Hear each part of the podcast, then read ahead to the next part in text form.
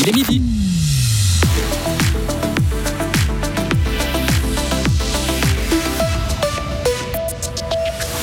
La gabegie sur l'arc lémanique, des trains bloqués, des trains retardés, le trafic ferroviaire reprend péniblement.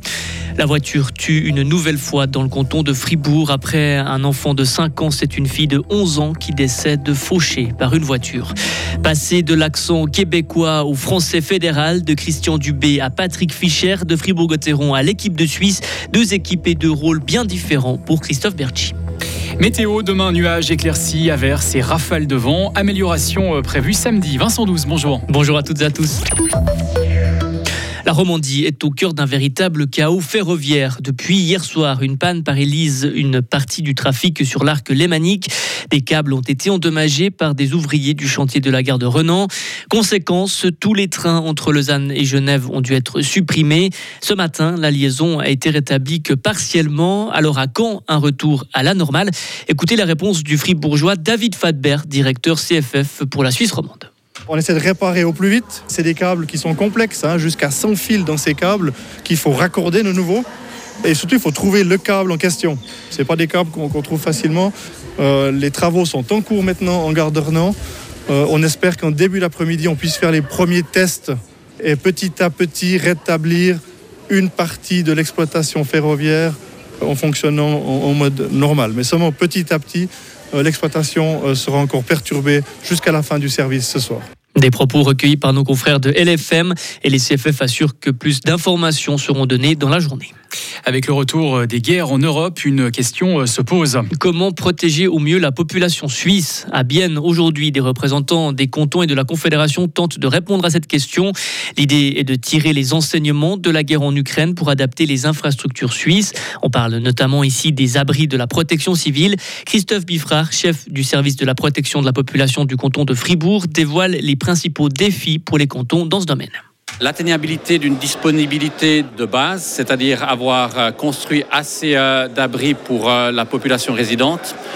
Deuxièmement, atteindre le jour où ce sera nécessaire la disponibilité opérationnelle, c'est-à-dire que les abris sont non seulement construits, mais ils sont également équipés. Et le personnel pour les exploiter est là quand la population devra y descendre. Et finalement, le troisième défi, c'est de bien avoir les abris là où la population sera et non pas là où on pense le plus facilement construire les abris. Concrètement, ça signifie que ce n'est pas nécessairement où la population est le soir qu'il faut le plus d'abris, mais peut-être là où la population travaille, qu'il est aussi important d'avoir les places nécessaires. Car quand bien même nous serions en guerre, il me semble que l'économie, la société ne s'arrêtera pas. Elle continuera à fonctionner, peut-être à ralenti, mais elle fonctionnera toujours. C'est ce que l'on voit en Ukraine, c'est ce que l'on voit en Israël. Et cet après-midi, la conférence s'intéressera aux systèmes d'alarme les plus efficaces pour prévenir la population du danger. Une enfant de 11 ans perd la vie à Villa-Saint-Pierre. Elle a été renversée par une voiture hier soir. Elle traversait la route à hauteur du terrain de foot. La conductrice de 63 ans circulait, elle, sur la route de Fuyance. Elle y portait. La jeune fille est décédée à l'hôpital. Une enquête est en cours et un appel à témoins a été lancé par la police fribourgeoise. Fribourg a un point commun avec euh, Montreux. Et ce sont les deux premières villes suisses à intégrer le réseau des villes créatives de l'UNESCO. La capitale cantonale le fait dans la section gastronomie. Elle doit maintenant continuer de développer cette thématique en mettant l'accent sur la recherche, l'éducation et l'événementiel. Il n'y a pas de crise humanitaire dans la bande de Gaza. Ce sont là les mots très forts d'un responsable militaire israélien. Il a parlé ce matin plutôt de difficultés pour les civils dans le territoire palestinien. Et à Paris, le président français Emmanuel Macron a lui appelé à œuvrer pour un cessez-le-feu entre Israël et le Hamas lors de l'ouverture de la conférence humanitaire sur Gaza. Six Palestiniens ont été tués aujourd'hui lors d'un raid de l'armée israélienne à Jénine, dans le nord de la Cisjordanie occupée. Annonce faite par le ministère de la Santé de l'autorité palestinienne dans un nouveau bilan. L'équipe de Suisse de hockey sur glace euh, lance euh, sa saison. Elle va participer au premier tournoi de préparation en vue des mondiaux du mois de mai à la Karjala Cup. La Suisse jouera contre la Finlande, la Suède et la Tchéquie. Trois joueurs de Fribourg-Gotteron sont de la partie. Le gardien Reto Berra et les attaquants Sandro Schmid et Christophe Berchi. Ils passeront ainsi de Christian Dubé à Patrick Fischer. Un changement qui demande une certaine adaptation. Écoutez le Saint-Ginois Christophe Berchi. Ah oui, il y a une très grande différence euh, chez, avec Patrick. L'équipe suisse, euh, j'ai plutôt un rôle défensif, beaucoup d'énergie, qui peut quand même aussi créer parce qu'on a quand même aussi des, bons joueurs. Je pense que ce rôle, il me va très bien en équipe suisse. J'arrive bien à la gérer. Ici, ça change totalement. Je, suis un gars qui doit marquer des goals, qui doit faire des points, qui doit faire la différence. du coup, c'est un petit peu une adaptation à chaque fois, mais pour, pour, jusqu'à maintenant, j'ai plutôt bien réussi. La Suisse disputera son premier match de la Cariala Cup aujourd'hui. Elle joue contre la Finlande à 17h30.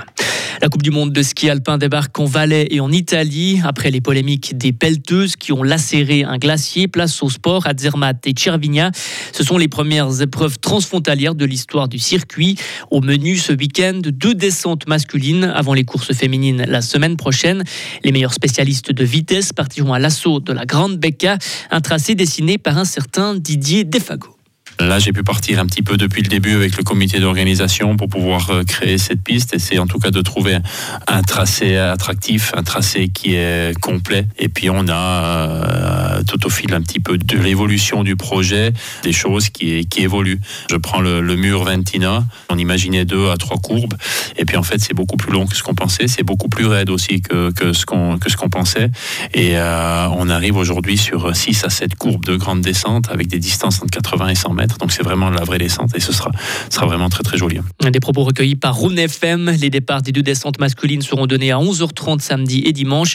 Et le deuxième entraînement qui devait se tenir ce matin a été annulé à cause des fortes chutes de neige.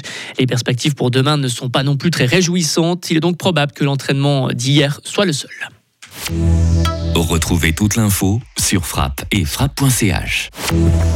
La météo avec Bauhaus Matran, ton spécialiste pour l'atelier, la maison et le jardin. Économise maintenant du temps avec Click and Collect, bauhaus.ch. Très nuageux avec de la pluie euh, dans l'après-midi, 9 degrés et un vent modéré aujourd'hui. Demain vendredi, nuageux avec des précipitations plus fréquentes euh, dans les préalpes. Quelques éclaircies sur le plateau, surtout euh, l'après-midi demain. 5 degrés à l'aube, 10 au meilleur de la journée.